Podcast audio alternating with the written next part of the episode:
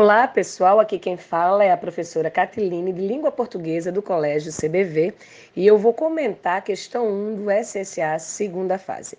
Bom, a primeira questão, ela perguntava a respeito da organização discursiva do texto Escravidão nos Tempos Modernos. Bem, os dois primeiros parágrafos são uma narração isso é atestado pelas marcas de passagem de tempo e a presença de um narrador onisciente.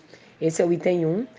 O trecho, no dia 26 de abril, a polícia prendeu três pessoas, o fazendeiro, seu filho e o capataz. Isso é o desfecho da história que inicia o texto, que na realidade é uma estratégia argumentativa para esse, esse artigo de opinião, porque o texto que abriu a prova não é uma narração.